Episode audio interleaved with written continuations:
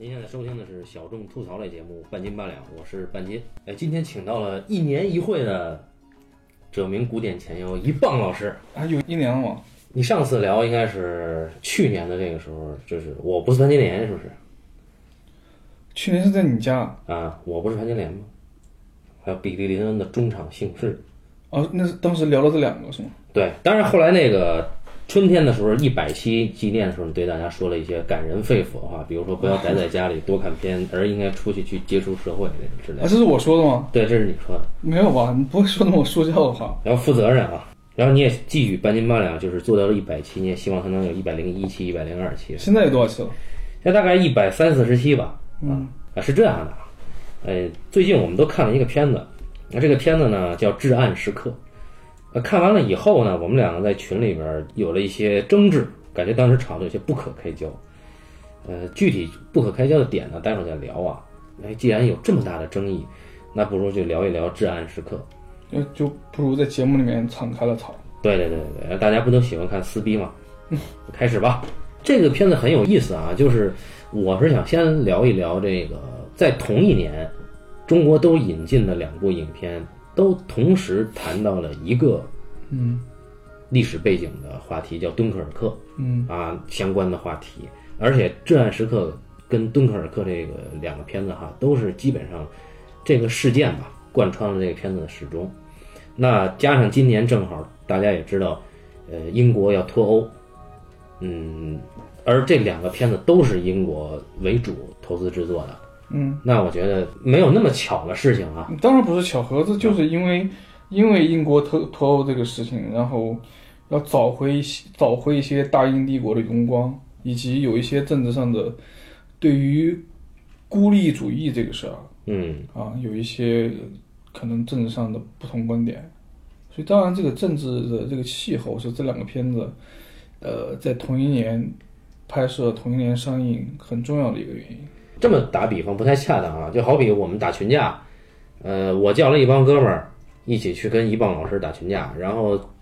打着打着越来越打不过一棒老师，我我就自己想先撤了。那跟英国现在脱欧的感觉有点像嗯啊，都是越往下沉的越快，能够先弃船登岸就赶紧的。那敦刻尔克这个事件呢，之前跟老高也聊过大背景，我们也就不用再说了啊。啊，你们之前聊过《敦刻尔克》这个电影，对对，这个片子是做了一期专题的。《至暗时刻》呢，是一个完全避开了直面战场情节的一个影片啊。就两个电影，一个是前线，一个是后方。对，导演乔赖特，简单跟大家介绍一下，之前乔赖特有什么作品？乔纳特应该算英国，就他这个年纪里边，嗯，起点非常高的一个导演，因为他的他的前两个作品分别是，他第一个片子是零五年版本的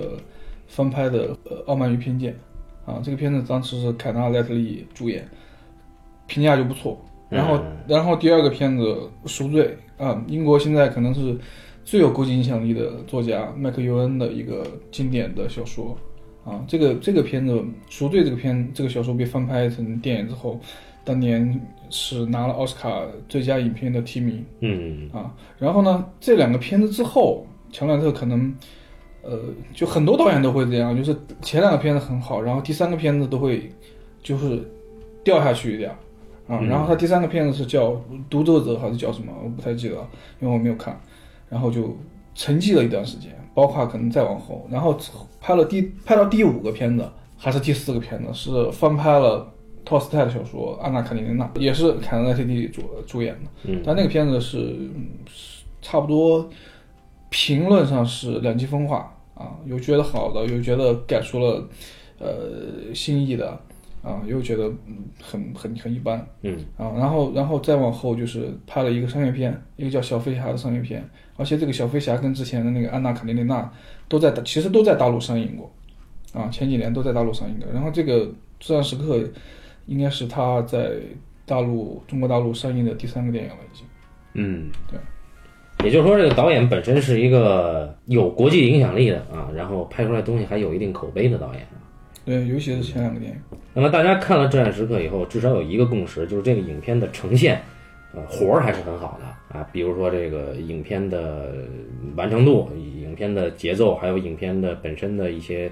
细节的表现等等啊，活儿还是不错的。那么简单的啊。讲一下《至暗时刻》的剧情，就说这个时间呢，应该就是在敦刻尔克发生前，啊，然后英国议会遭遇了前所未有的危机，就是主战派和主和派啊一贯的有争端。那么主和派的代表人物张伯伦首相啊被迫下野，这个时候呢，因为一系列的政治规则以及这个选民的一些倾向。啊，包括一些具体的政治的派别的原因，丘吉尔啊临危受命啊，嗯，当上了这一任的首相。但是丘吉尔呢，以其一贯的犀利作风呢，要求一战到底，不能妥协。那他呢，也受到了来自内部，包括皇族，包括呃议会上院啊等等等等的权威人士的大肆的攻击啊，压力非常大。那么赶上欧洲战场。全面败退这样一个呃历史关口呢，丘吉尔呢选择了站在人民这一边啊，呃不再退缩，不再去寻求和谈的道路，打破了和谈的这种妄想，最后通过意愿的下层路线，争取到了更多的赞成，最后还是赢得了政治决断上的这种胜利吧。呃，整个影片聚焦在。丘吉尔继任首相之后的压力，以及敦刻尔克做出撤退这个决定的节骨眼，包括他怎么样去争取，呃，怎么样去对抗这个在议会里面的这些同僚们啊。那么说起来呢，不是很有意思，但是呢，乔莱特呢拍起来，呃，还是非常有紧张感，而且在中后段的时候，乔莱特对于温斯顿·丘吉尔做这个决断，以及这个决断。他如何争取民意的这些段落，他拍摄的手段非常的煽情啊，或者说是非常的热血吧。整个看下来，这个片子完全不枯燥。也就是说，我们定论就这个片子本身的质量不错啊，但是我们的分析应该可以谈了。就是我觉得这个片子呢，更多的它是一种以鸡血打鸡血的方式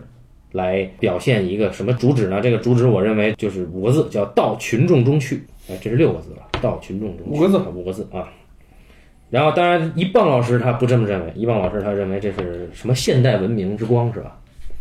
哎，这是一个这个这个太大的帽子。但我，但是怎么说都不重要啊。当然，我当然觉得，呃，到不到群众去，这个只是，呃，这个电影中间其实很小的一部分，而且这一小的一个部分呢，它是。虚构色彩很强烈，而且我觉得可能是这个电影，呃，在剧作的艺术加工上可能非常值得商榷的一点。嗯啊，而且我觉得这个东西其实跟他整个故事主线的利益，或者说这个故事给人启发没有太大关系。那你你觉得这个故事启发在？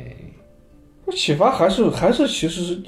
呃，丘吉尔在做这个事情决定上，嗯。我觉得这个故事的意义在这个地方，就是所谓的老成谋国，就是千古万。这个我们待会可以慢慢聊，因为我觉得这个这个这个事情非常可以聊，因为这个事情，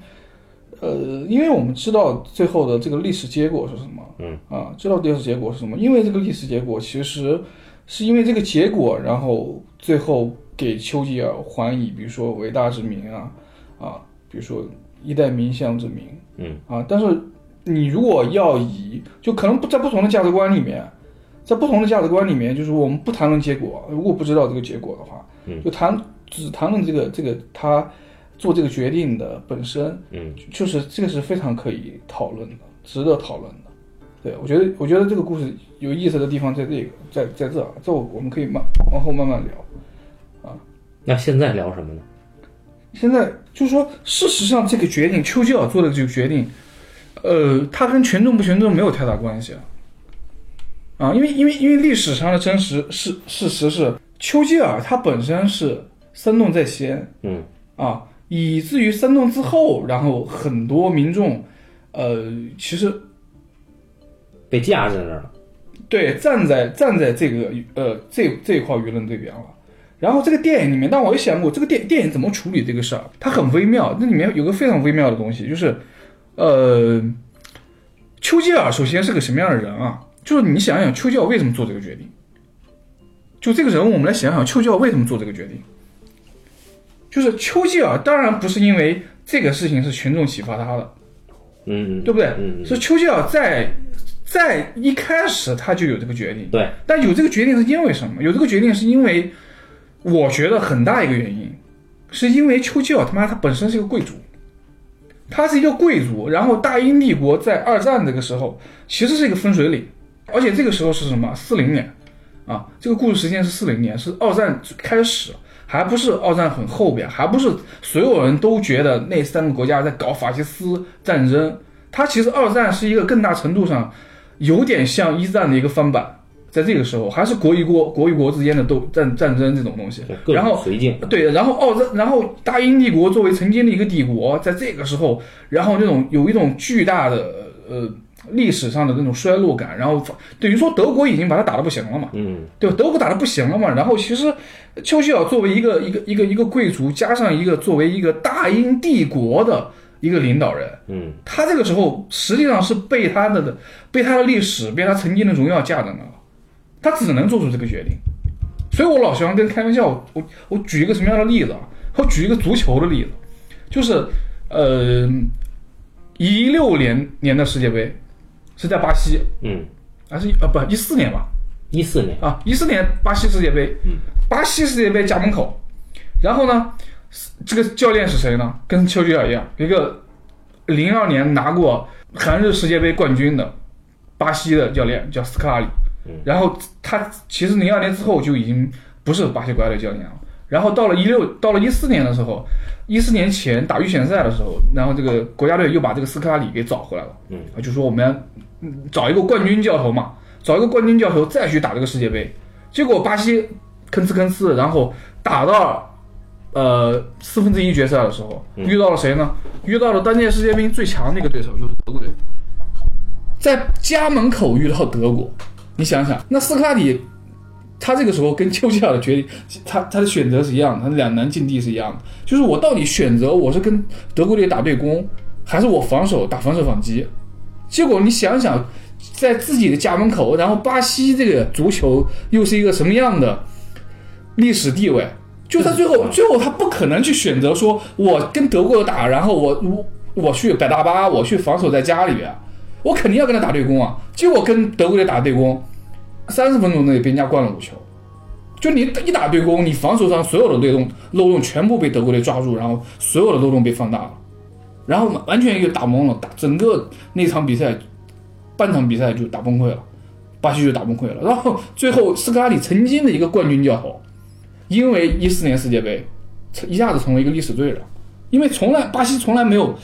这么奇耻大辱的，而且是在家门口，然后被一个一个一个球队灌了那么多球。这个斯卡拉里后来来中国来恒大当教练。我觉得这个结尾更惨一点。对，就是就是丘吉尔这个事儿，就是如果啊，如果说这个敦刻尔克这个事情是失败了，因为丘吉尔这个这个赌博是什么呢？就是他打仗打的是什么？他他是不妥协，是牺牲那几千个人驻守在加莱的那个士兵嘛？对对对，他驻他要牺牲那些人，然后要保全这几十万人。嗯，但你想想，如果这个战争的结果是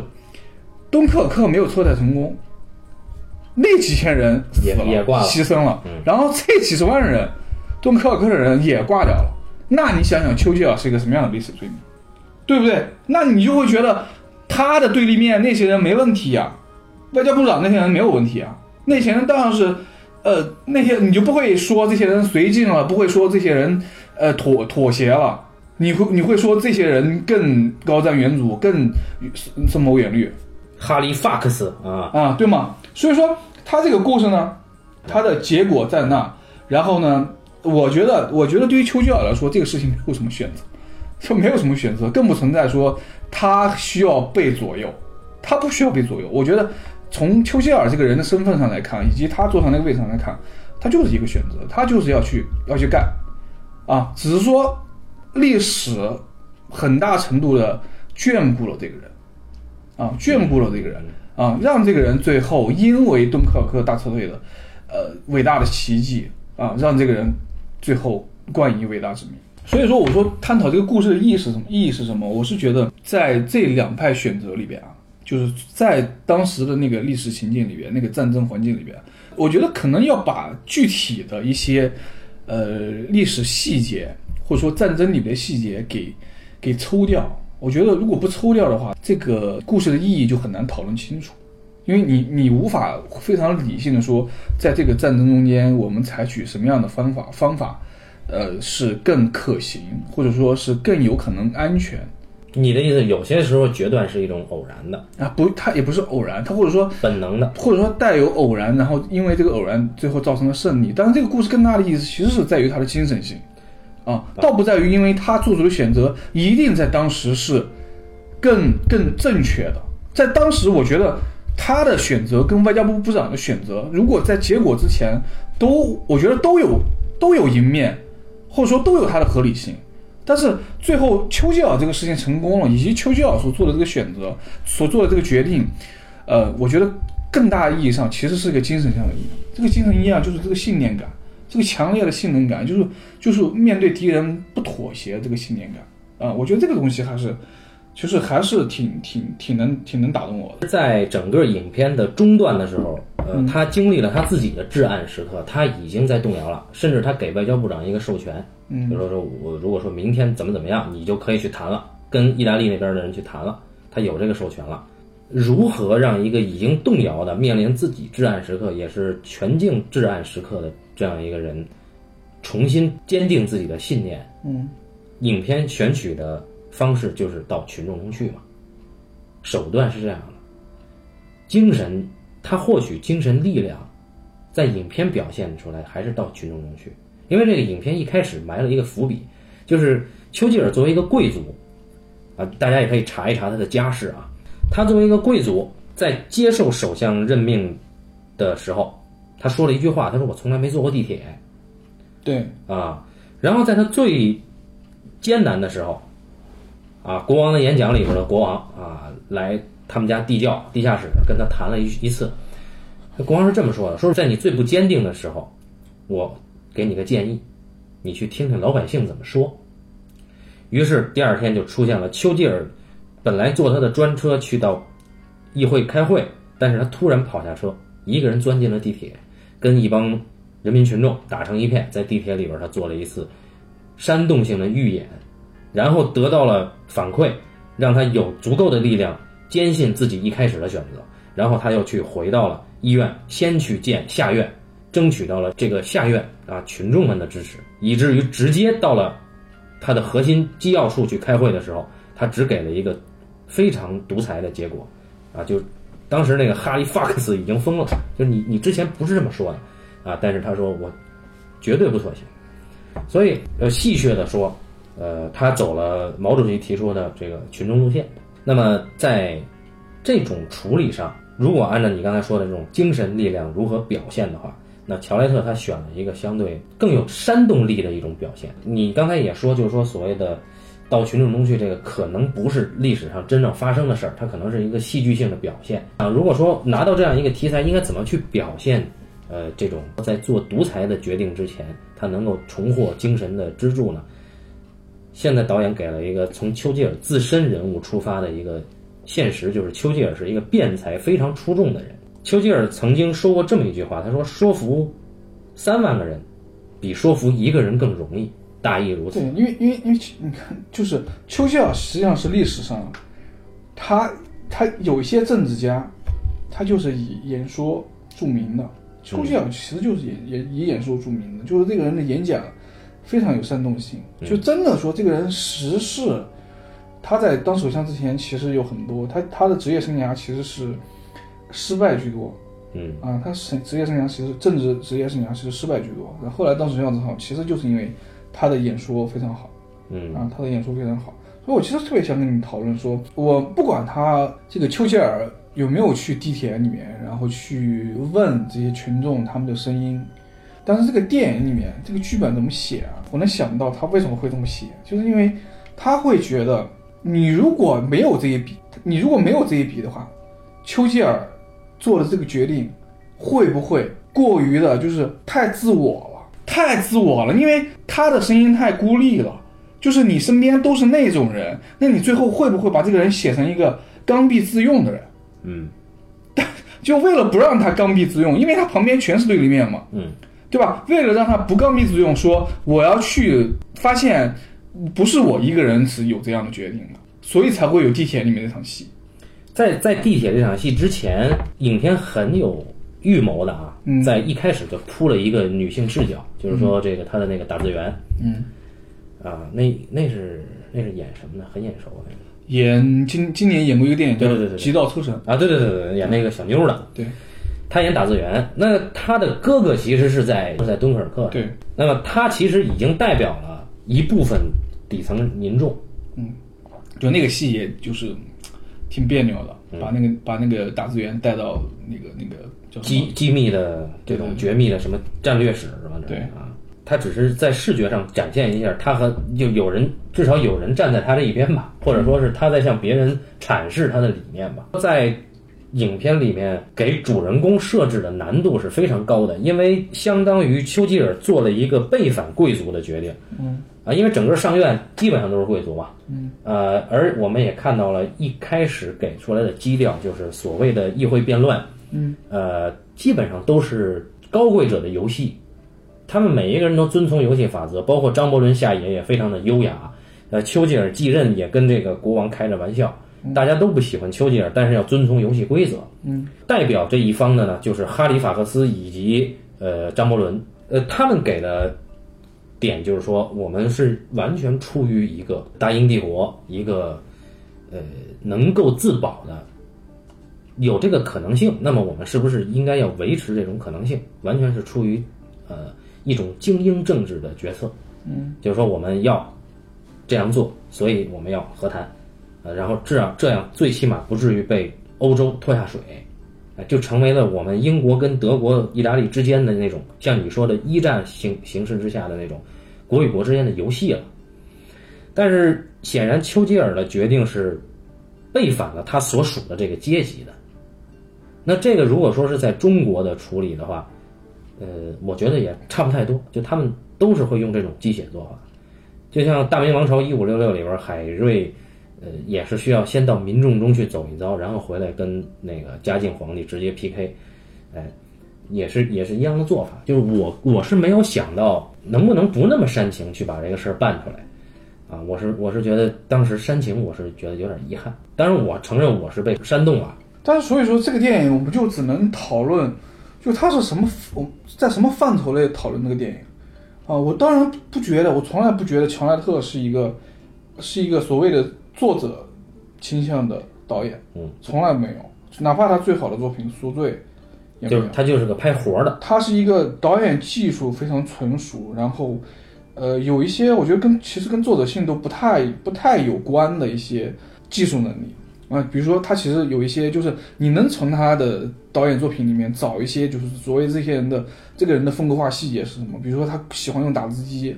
然后他这个电影里面光线的那种复杂细腻，嗯啊，但是就是说这个人他并没有说他在这么一个历史故事，或者说在这个历史人物有什么其实超脱超过嗯一个一个通俗视野的表达。嗯没有，这个故事其实是一个非常非常通俗的故事。嗯，就如果如果我们真的要对这个电影有更高要求，其实这个故事当然是满足不了我们的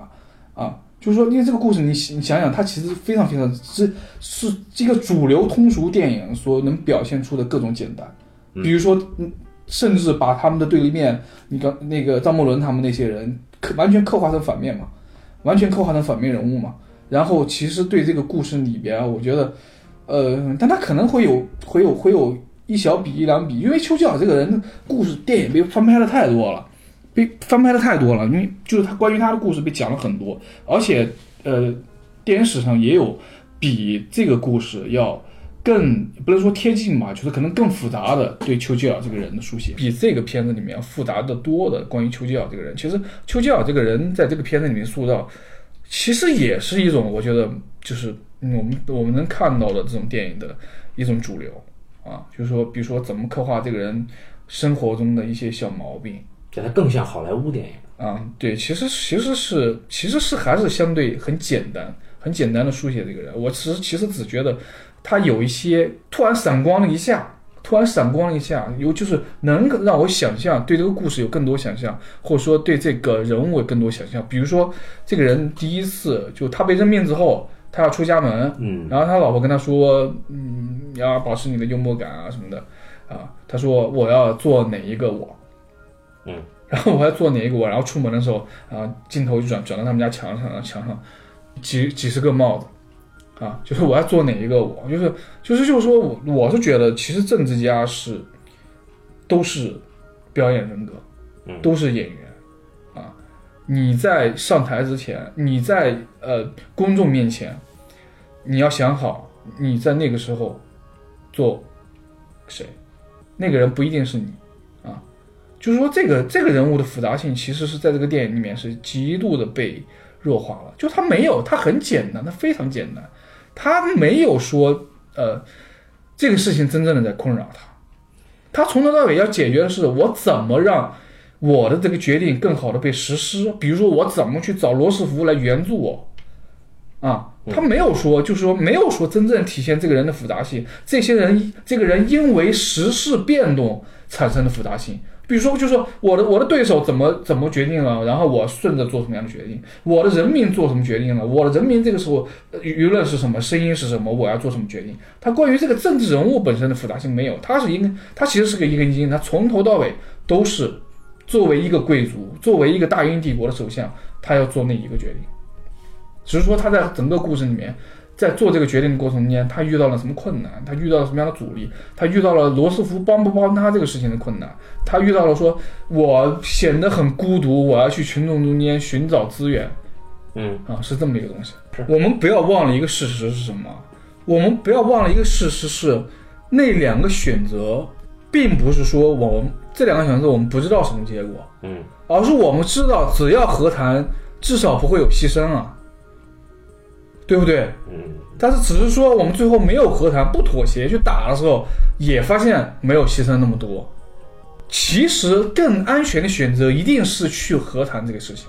一定是去和谈。但我们不确定的是，德国会不会同意和谈，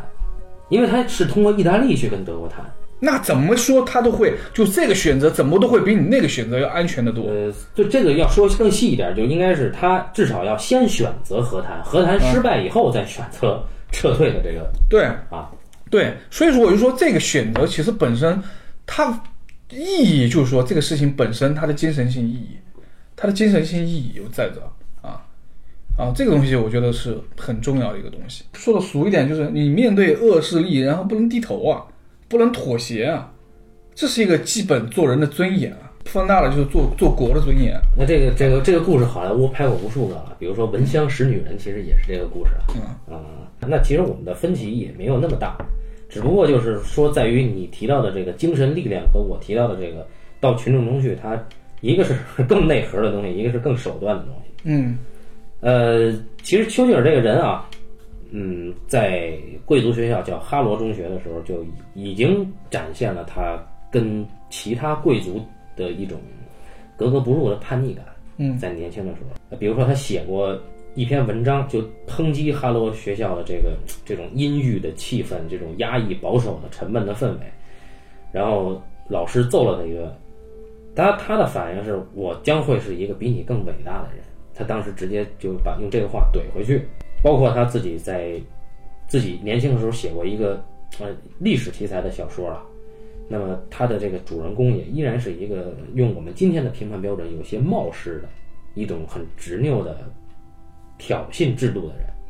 假设这样说，贵族里边出了一个异类，那这个异类如何坚持自己的一个不被大家理解的理念，最后成功的救了大家？那这种故事的核心，在任何一个地方看来，都是很司空见惯的。如果都说是敦刻尔克题材的话，那显然敦刻尔克这个片子，呃，要展现的复杂性比这个，或者说这个面要比这个《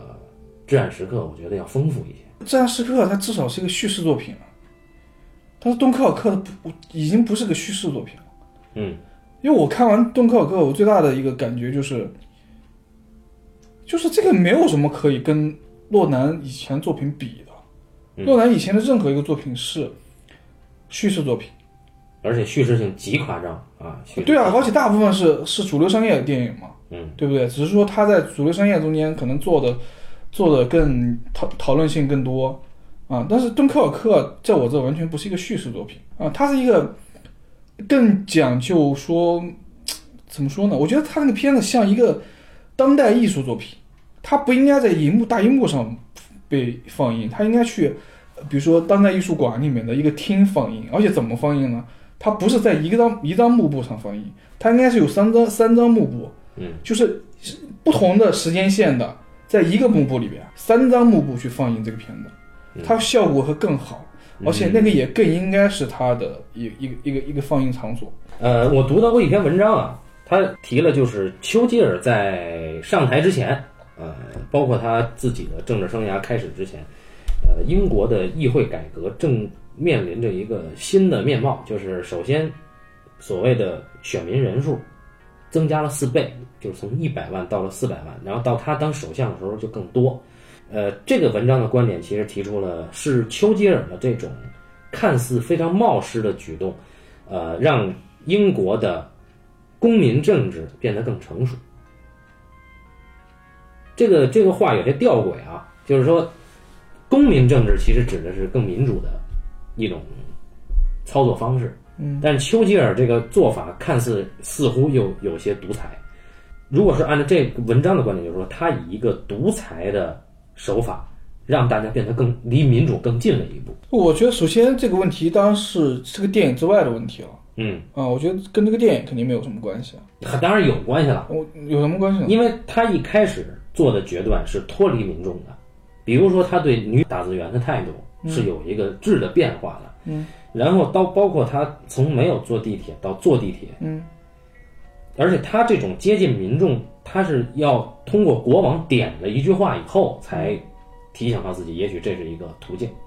那么他的表现手法上，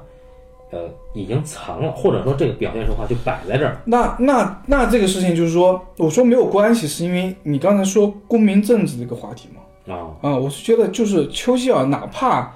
他因为不跟不跟他之外的人去接触，嗯后来接触了打字员，后来去地铁里面接触了更多的人民，嗯这个事情也跟公民政治没关系。我觉得这个故事就得换一种讲法了，就不是讲丘吉尔了，就是如果讲公民政治的话，就是说是这个事情在呃敦刻尔克大撤退这个事情里面、啊，这个可能主体是一个人民。是一个人民或者更多的人民，然后对这个事情什么看法，然后他们的看法最后怎么汇集成政治观点或者政治意见，最后反馈到呃这个这个这个所所谓的当局里面去，然后可能做出了一些改变或者什么。现在你说的这个跟我刚才提的那个，其实有一个断层，嗯。就是影片它给了一个不叫选择的处境，而且丘吉尔他已经有了这个观念了，他只是去求证这个观念而已，甚至连求证都不算。对比如说，就是说我我可能求赞或者求支持，是可能就是这种行为了。对，但实际上，呃，是不是这件事儿，它推动了更广义的公民政治，可能这个说法有些过过度阐释过度阐释啊。肯定是过度，因为因为我实际上我是愿意更愿意那么想这个事儿的，就地铁这么一个事儿。嗯我觉得地铁就是一个内心剧场、内心小剧场，丘吉尔的内心小剧场。他想象出了这个地铁里面的人民，然后他从人民口中得到了不能妥协，这能通听到这样的声音，杜琪峰拍过《风探对对对》啊，对，就分裂出了地铁上的这些人啊。呃，但是你看这个影片到结尾有一个，就就导演玩的一个视觉技巧啊。一开始这个张国伦他有一个手帕，对吧？哎，就大家都在看他的政治风向。就如果他举起了手帕，那么大家都投同意票；嗯。如果他没有举，那么大家都都要把这个丘吉尔轰下去了。嗯。那最后张伯伦举起了手帕。嗯。啊，这个嗯你不能说他完全的没有象征意义，对不对？因为一开始张伯伦的观点跟哈利法克斯等等人是一致的，嗯，就是说我们不要主战政策，我们应该呃保守的先把自己的战力保护好，所以要妥协。呃，但是最后张伯伦看似是被说动了，而他说动之前，丘吉尔先见了下院的议员们，嗯，然后下院的议员们先给在议会上先给予了丘吉尔非常热烈的反响，然后张伯伦举了手帕，最后就满堂彩。嗯，那是不是也有可能说，就是丘吉尔的在这个影片里的所作所为，我且不说历史上是不是真的，他其实促使了英国议会的上层跟英国议会的底层达成了一次更好的沟通，就是说大家打破了之前贵族的这种范例，因为这个影片一开始给出的议会，呃，它的这种辩论跟结尾呈现出的议会辩论，你会感觉这个距离感取消了，就至少在它视觉呈现上，不是在那么对立了，它的距离感和气氛都变得空前一致。它有没有蕴含的这种？我觉得我都没有想到想的那么深啊，就是觉得，而且你刚刚说的这个举手券这个事儿，我倒我还是说这个电影我们在什么范畴里讨论它？我是觉得它是一个很主流通俗的电影，就是关于这个历史事件的展现，然后关于人物、关于事件怎么去设计，这个是非常通俗，在通俗主流意义上做到了好看啊。这就是你欣赏它的点是吧？呃，对，是我觉得在这个范畴内，这个电影还做的不错的地方，做的不错的地方。所以说，就是你最后张国荣那下子，当然他在这个范畴里面，他是一个必然的结果。嗯这个必然的结果就是，你最后那一下子，这个通俗电影最后那一下子，必然是要激动人心的呀，必然是要感染到所有的观众的呀。你要感染所有的观众，连反派都被你的观点感染了，那对吧？嗯，就是你最难的底线都被感染到了，那观众必然会被感染。说这个是个这种通俗主流去去写这个故事，必然会写的一个结果。呃，我在查资料的时候啊，查到一个点，丘吉尔跟他的父亲啊其实很生疏。嗯呃，好像是在丘吉尔本人再三恳求之下，在上中学的时候，他跟他父亲终于有一次机会面对面的正式谈话。嗯谈论的主题是什么呢？是高尚和善良，就是那种比较空的道德主题。嗯他爸呢，完全是一种道貌岸然的训诫口吻，说啊，你一个人如果能兢兢业业为自己以及家庭取得充裕的生活必需品，并适当的照顾邻人和路人，那么他的行为就足够高尚和善良。而丘吉尔当时居然对于父亲这种权威采取了一种反击的态度。嗯他说，其实更重要的任务是要懂得如何领导别人，并使他们都生活富裕，各得其所。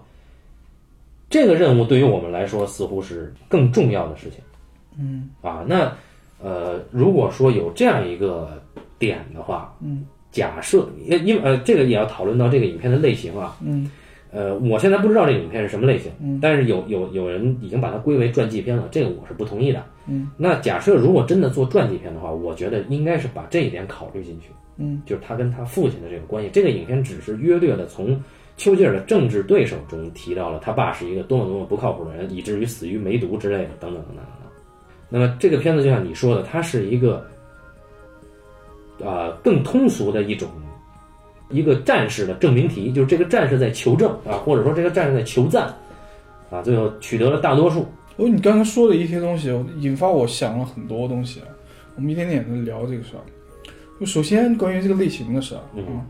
因为我们我们上学的时候，类型这个东西其实学了很多，而且一再讲这个东西是很难去理清楚，是因为可能就是专业一点的、学术一点的理解类型是一个事儿，然后大众他们理解类型是一个更又是一个事儿。那学术的这边讲类型，可能从好莱坞三十年代那个时候讲类型开始，嗯，然后可能那个类型很有限，或者包括后来的呃什么所谓的次类型啊、亚类型啊，或者类型杂糅啊，它这种学理性的东西，那跟把这个东西分成传记片这种东西，肯定是两肯定是两个概念。这个更是一个狭义的类型片，更容易更是一个给观大众让他知道，就是贴个标签，大概呃大概是一个什么什么类类关键词，对什么样的故事啊？我觉得这个就不可就可以不用讨论啊，不用讨论。但是我是觉得你要说类型，我实际上是觉得，我为什么刚才一直在说一个范畴呢？就是一种通俗主流的上范畴，而且嗯什么的通俗范主流的范畴，就是英国、美国，其实这些年拍了大量的这种政治传记的所谓的这种电影，就所谓这种标签的那样。啊，我们所知道的英国特别多。那这些年，你刚才说国外的演讲，我其实觉得它是一个变种，嗯，它是一个变种。但是因为国王演讲它好好，但其实国王的演讲跟那个故事，我觉得它有一个相似之处啊。国王的演讲这个东西也是其实有挺励志的，对，挺励志的，是因为它是一个其实它是一个巨大的隐喻。它也是关于大英帝国衰落，然后这个国王本身他有问题，然后最后怎么怎么励志这么一个东西，你知道吗？对，然后重新举起来？对，然后还有我自己其实前些年看过还挺喜欢的一个片子，叫《女王》嗯，啊，因为《女王是》是我在这种类型的电影里面看到的为数不多的，其实把那个人物的内心真的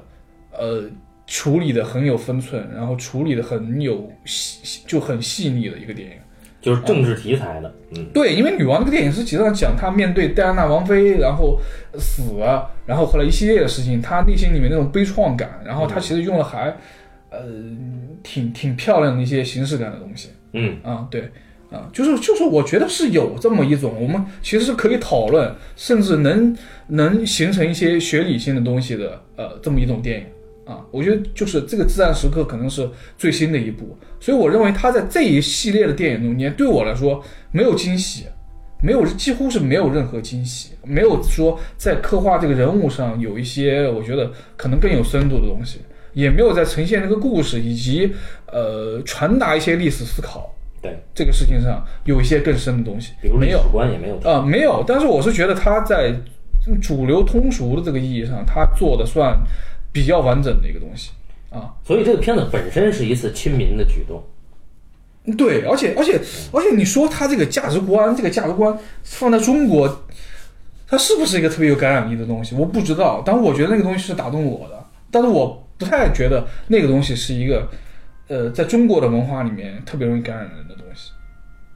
你只不妥协这件事儿 对对，啊，所以我觉得中国是很实用主义哲学嘛，就未必觉得就那那套价值观的东西，我我我也觉得那其实是一种呃现代文明价值观啊，很现代文明价值观。我就想谈一谈之前跟那个志鹏和这个掌门呃聊过一次两次，嗯，大明王朝一五六六这个话题，就是他提出了一种比较有趣的历史处境，呃，也是一个士大夫集团里的异类，嗯。他在通过他对于当时法治的捍卫来跟除他以外的所有的士大夫集团，以至于士大夫集团服务的对象，去形成了一种势不两立的态势。嗯，那这个人的这种现代性，也可能也导致了，就是很多的观众并不喜欢海瑞，至少不喜欢刘和平的海瑞。嗯你说中国人他的实用主义以及中国人的这种妥协变通的这种本能啊，呃，思维方式啊，可能确实是不太容易去被丘吉尔的这种不妥协煽动啊。这个这个就我们就说回来了啊，就还是我要回到我刚刚才说的这六个字五个字吧，到群众中去这个，就这个到群众中去这个事儿，究竟它只是一个壳儿，它最后到群众中去，它背后的这个价值观到底是什么？我们曾经有过自己的到群众中去，然后跟这个今天《至暗时刻》里面体现的这个到群众中去，这两个是不是一回事儿？显然不是。那这里边其实代表了一种不妥协的价值观，与与我们之前自己的那个到群众中去的那个价值观实际上是有区别的。到我们之前本土的到群众中去的价值观是一种因地制宜、因势利导的到群众中去，这种到群众中去，而至暗时刻他的这种到群众中去，就是我已经有了一个我的政治理念，然后我到群众中去是取得认同，这一点的思维方式是完全不同的。包括刘和平笔下的海瑞，他的思维方式，呃，他的矛盾是中国的，但是他的思维方式可能不是中国的，就海瑞至少不是中国的。嗯所以我觉得这个还是挺有挺有趣的，就是可能这个已经超过了这个，就已经偏离开至暗时刻本身了。嗯但是这但是这这个事儿是至少我我是有启发啊。嗯我觉得不是不太是不是一回事儿，深度完全不一样嗯啊。这个里面就是你谈不上说这个东西真的，呃，就是就去了没下的嘛，就去了没下的嘛，说白了。而且我看到有人关于这个电影很有趣的一个评论，他说这个这个呃，你要细想啊，其实那个敦刻尔克士兵挺碎催的，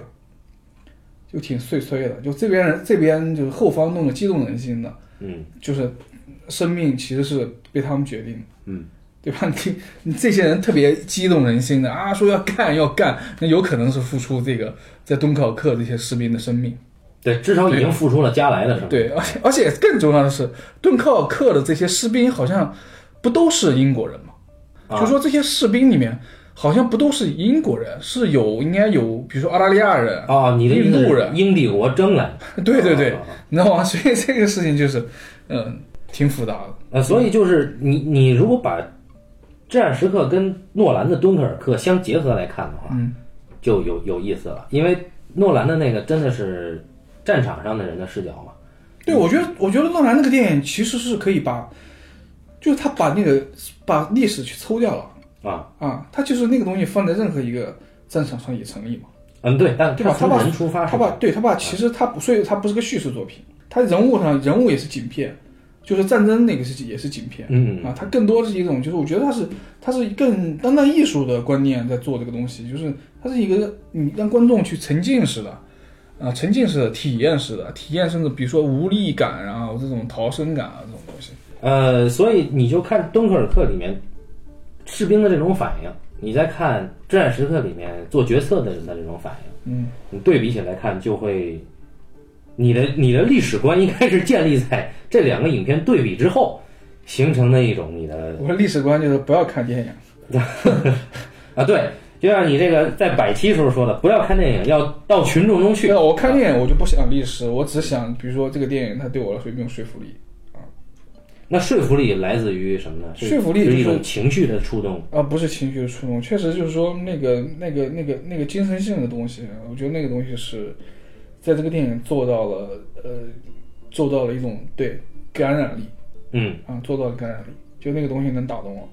很多电影可能价值观上打动不了我，比如《芳华《芳华》有什么？《芳华》有什么价值观吗？》，但你指的这个精神性，真的是他这个电影以内的精神性吗？当然是他以内的精神性，就是你就是不绝不妥协这个东西，它就是个精神性的东西。这个东西难道还是一个什么还还是一个战争理性的东西，还是一个什么战略政战策呃政策理性上的东西吗？它纯精神性的东西。对你恶势力他妈打到我头上了，我还跟你妥协，我跟你和谈。其实跟你就说万大了说是一个国的尊严，往小的说一个人的尊严，他跟他妈老炮老炮跟什么老爷车讲的都是差不多的事儿。对啊，只不过老炮这个立意没立好，立立立乱了，一会儿这个管事儿的老大爷，一会儿就是一个跟鸵鸟一样要要自由的什么，对吧？但最重要的是是这个这个老炮这个人在跟小一辈人过程中间交流中间尊严的丧失，然后寻寻找尊严，他其实应该把利益更多的立在这个上面，然后这个利益就像那个像那个克林特东东木先生那个那个那个老爷车一样，对。但是，东木先生不是很有幽默感啊，我们更推崇的是龙三和他的七人党。对你讲的这个，突然想到东木先生另外一个片子，就是我觉得这两年对于我对于我来说，就是有两个片子对我来说是一个价值观，我就做出做出一个，也不能算新颖吧，但就是在一年的电影中间，我觉得这个故事重要就重要在它的这个价值价值意义上面。是去年的那个电影就是《萨利机长》哦，萨利机长。啊，去年我看到的电影就是，比如说美国这些的所谓的电影里面，我看到的一个就是，我觉得故事的价值意义更多的在于那个故事的呃呃，就是他讲那个那个机长怎么做，在其实做那个决，他为什么成为英雄？他当然不是一个做出一个多么轰天惊天动地的决定的一个机长啊，呃，一一一个英雄，他只是在当时出于他的专业，然后出于他特别非常细微的心理，然后他最后怎么一点点的还原现场，然后将这个。呃，就是他把英雄真正的写成了一个人，从而让这个英雄显得有他不一样的英英雄意义。因为精神力量、价值观这个东西，说实话，我们活这么大岁数了，嗯啊，不是那么容易被煽动的。就是我们活到这个岁数，就是已经有自己的所谓的三观了。就是你那个东西能不能这说服我，或者说能不能感染我，嗯呃，不是所有的作品都能做得到啊。这个东西也跟也跟就是你也不是说你是个艺术片儿，你是个商业片，这都不一定的。这都不一定的，有时候有有时候一个是一个商业片，你比如说《三傻大闹宝物》，它就极其的感染我，啊，因为它是它是一个讨论其实讨论教育体制体制的东西，呃，他说的是三个白痴，对啊，他就是最主要的那个主人公，他其实跟体跟传统的教育体制，也不能说传统教育体制吧，就跟那种教育体制之间的一个一个一个紧张对立关系嘛。嗯。啊，我觉得那个那个片子也是价值观上很很感染我。嗯，那个片子我们曾经也约略聊到过啊，但是没有主聊那个片子。那我觉得暂时差不多了吧，《至暗时刻》。我有些碎片，我一时半会儿想不起来了。我刚才讲跟你听你讲的时候，我还想了一下，怎么想不起来了？现在嗯，那就再说吧。年纪大了，那就呃，当然感谢一棒老师一年一度的做客啊。对啊，不对，今天是是我做客。所以九叔战阵就是嗯，没关系，这个作为热场啊，我们下次再聊。感谢大家收听这一期的半斤八两，咱们下期再见啊。再见。